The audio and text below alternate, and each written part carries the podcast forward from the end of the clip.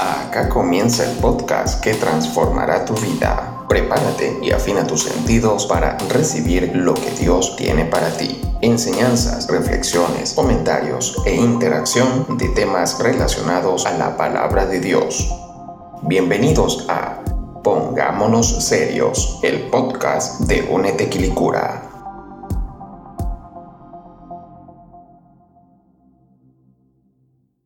Sean todos y todas muy bienvenidos a otro episodio de Pongámonos Serios. Mi nombre es Paulina y estoy muy contenta de que hoy estés aquí. Aproximadamente a los 10 años de edad yo conocí al Señor y, en mi estudio de básica y de pasando al liceo siempre sufrí eh, bullying. En la básica no me daba tanto cuenta que me molestaban pero ya en el liceo esto se empezó a hacer más, se marcaba más y ya empezó a hacer ruido en mi vida. Cuando era pequeña yo tenía buenas calificaciones como hasta sexto básico. Y recuerdo que en ese tiempo de como de primero a sexto yo competía con un compañero por quien tenía las mejores notas. Y me acuerdo que cuando llegó sexto, algo, algo, no sé qué fue, pero como que algo empezó a cambiar en mi comportamiento, en mis notas, en mi carácter y era como muy apagada y, como que algo empezó a fallar, por así decir, dentro de mí. Mis notas bajaron así de golpe. Em, mi mamá me decía, pero ¿qué te pasa? ¿Por qué? ¿Por qué bajaste las notas si tú eras súper inteligente y ahora eres una porra? Y yo como no sé qué pasó, mamá, no sé qué pasó, pero pasó. y, resulta que eh, este compañero me empezó a molestar y, ya yo aceptaba porque al final eran eh, molestias que eran reales, me molestaba por cosas que eran reales. Pero lo, lo loco de esto es que después me empezó a molestar por mi apariencia física y, ya después no era solo la apariencia física, también me empezó a molestar por cómo yo me expresaba, por cómo yo eh, eh, hablaba, socializaba con el resto.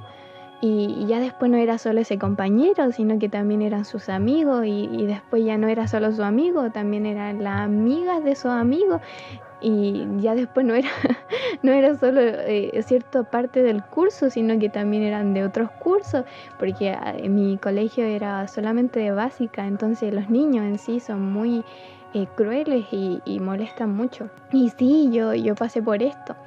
Y recuerdo que eh, había un niño que a mí me gustaba y era como mi crush y yo la veía de lejos y decía, qué hermoso Señor, qué, qué hermosa creación.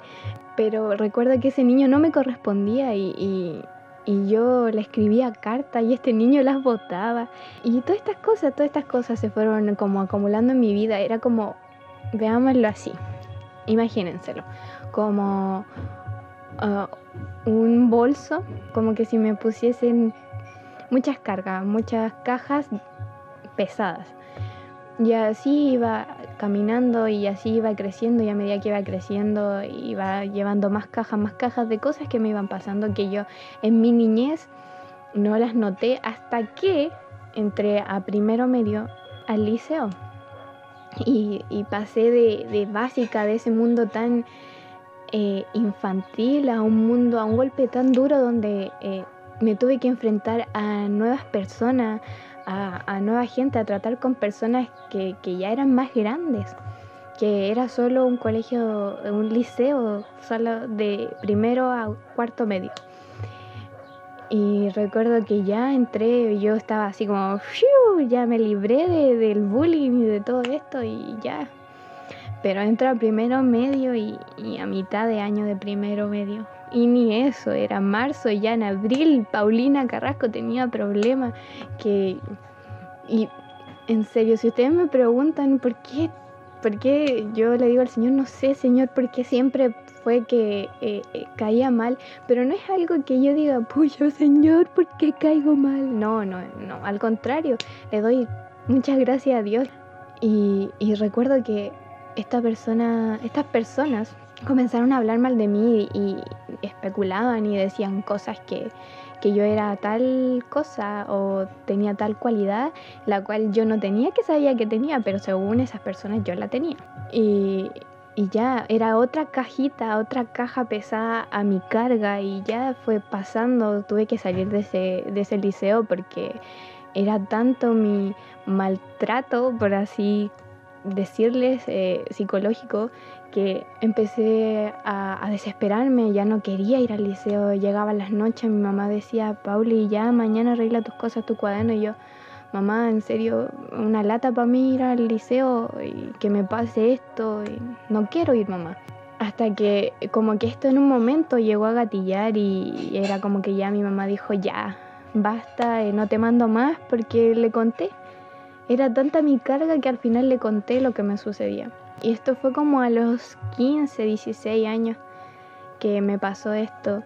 Y ya mi mamá me sacó del liceo, sacó los papeles. Eh, ese año quedé como un año libre y estaba en casa y yo, de verdad, yo, yo no me sentía mal. Yo sentía que yo me lo había buscado, de que era porque yo me lo busqué y ya está, lo acepto, porque toda mi vida ha sido lo mismo y era como que me resignaba con que yo era eso que decía la gente. Y, recuerdo que ya salí del liceo, eh, entré a una nueva escuela, otro liceo que también era de, era de puras niñas y era de primero a cuarto también.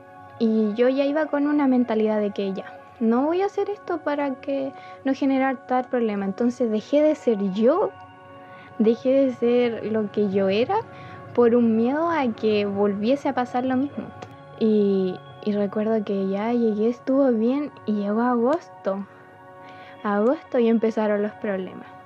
Yo dije, llegaba a mi casa y era como, Señor, yo no, o sea, en ese momento yo no decía Señor, pero me agarraba la cabeza y yo les prometo que yo me tiraba el pelo y decía, soy una inútil soy una inútil, no, no sirvo, ¿por qué me pasa esto toda mi vida con lo mismo? De que soy horrible, siempre se burlan de mí, me dicen que yo soy aquí, que yo soy allá, no puedo pararme al frente del curso porque me da vergüenza, ¿cómo no voy a poder? Soy tonta y uy, un sinfín de cosas más que me decía. Me miraba al espejo y era como, ay, qué horrible.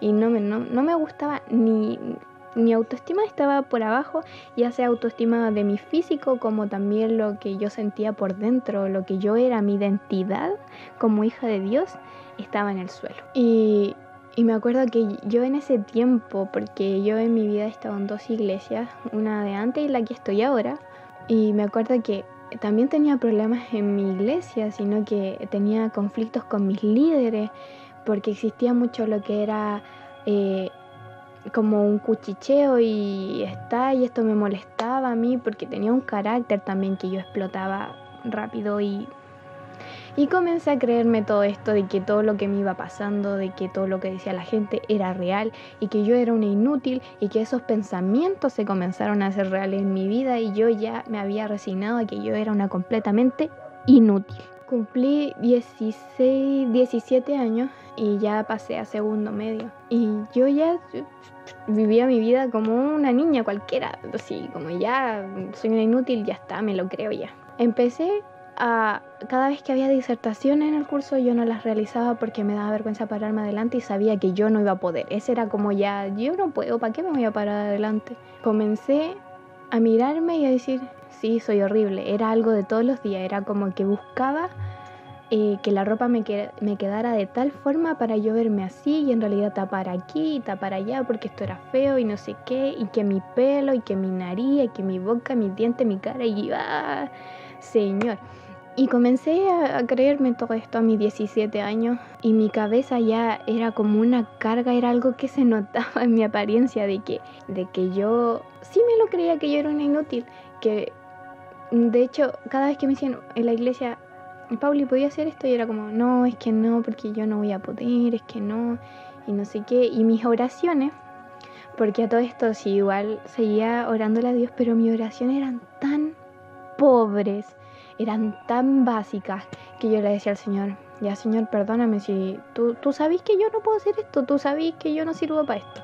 Y así, así yo lo oraba a Dios, imagínense la vergüenza. Después cumplí los 18, seguía con esta misma actitud, hasta que algo cambió, algo como que algo dio un vuelco, un giro en mi vida, como que de la nada me levanto en la mañana y, y llega la noche y empiezo a sentir un temor, un temor así, pero que me inundaba, como que mi cuerpo empezó a temblar. Temblaba y yo temblaba, temblaba, temblaba. Esa noche recuerdo que yo le digo a mi hermana, hermana, por favor ora por mí, eh, que me siento muy mal, no está pasando esto, eh, tengo mucho miedo. Y, y, mi hermana oró, después nos fuimos a acostar y, y dormimos en piezas separadas y me acuesto y nada, en eso que estoy acostada empiezo a sentir más temor, más temor, era como, como si estuviese viviendo una pesadilla real.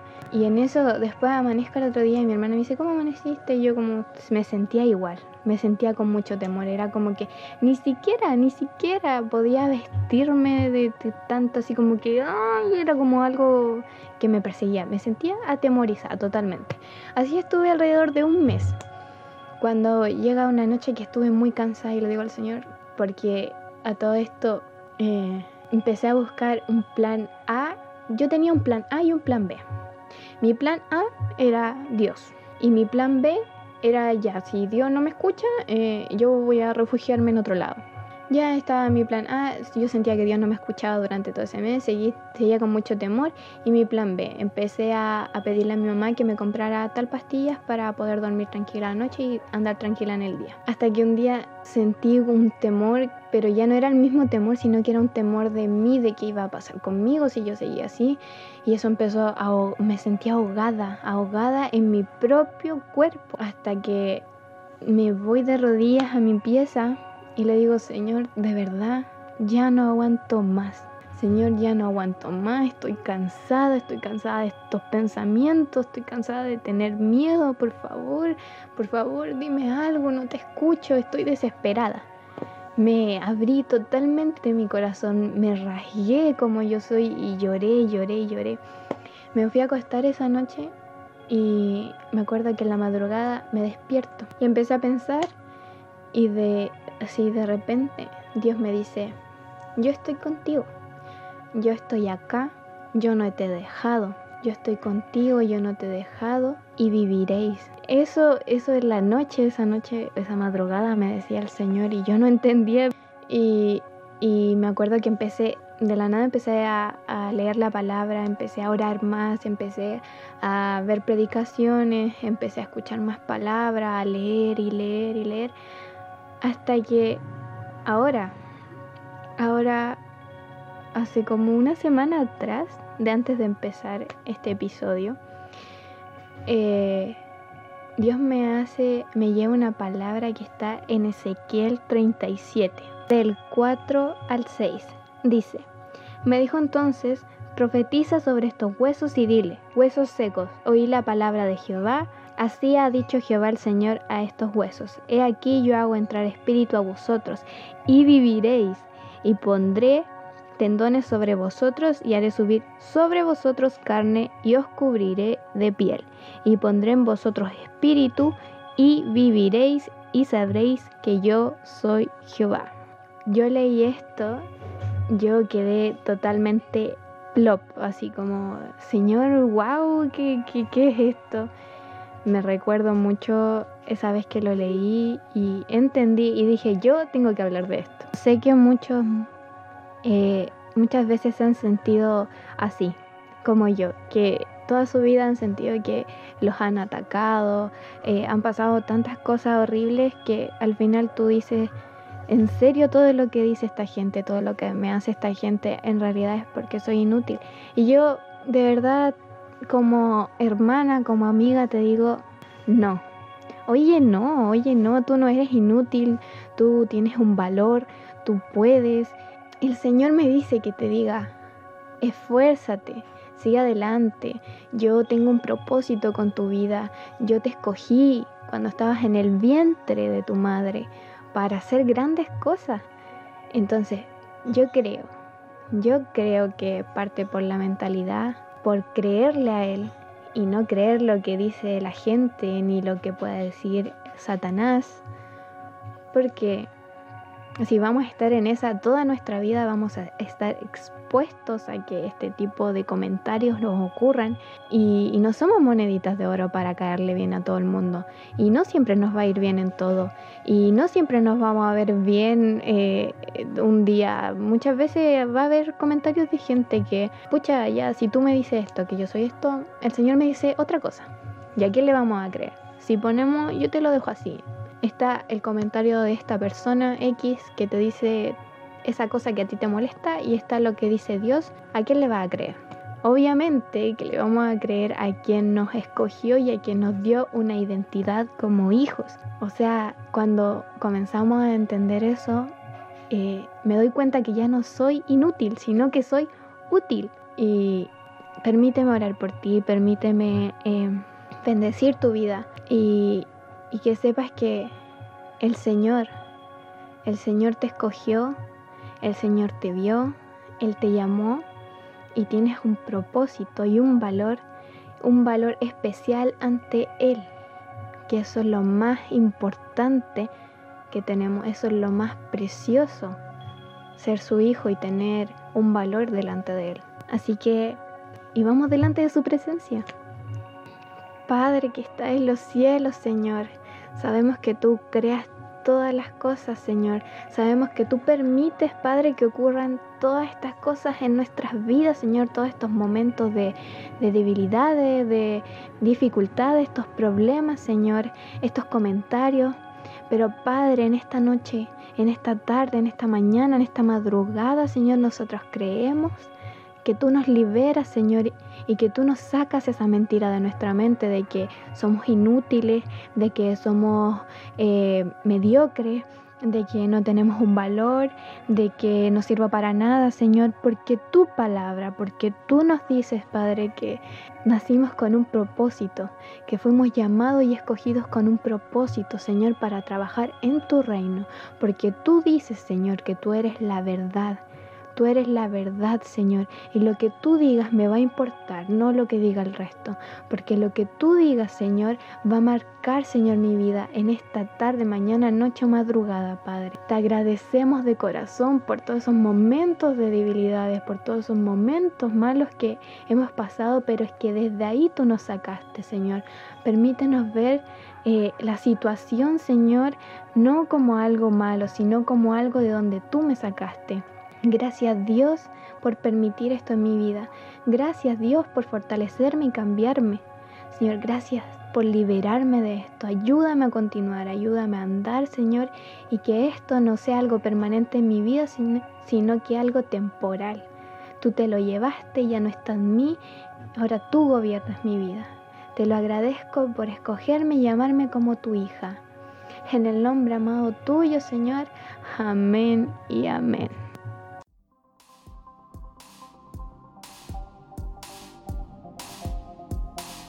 Hemos llegado al final de nuestra edición por hoy.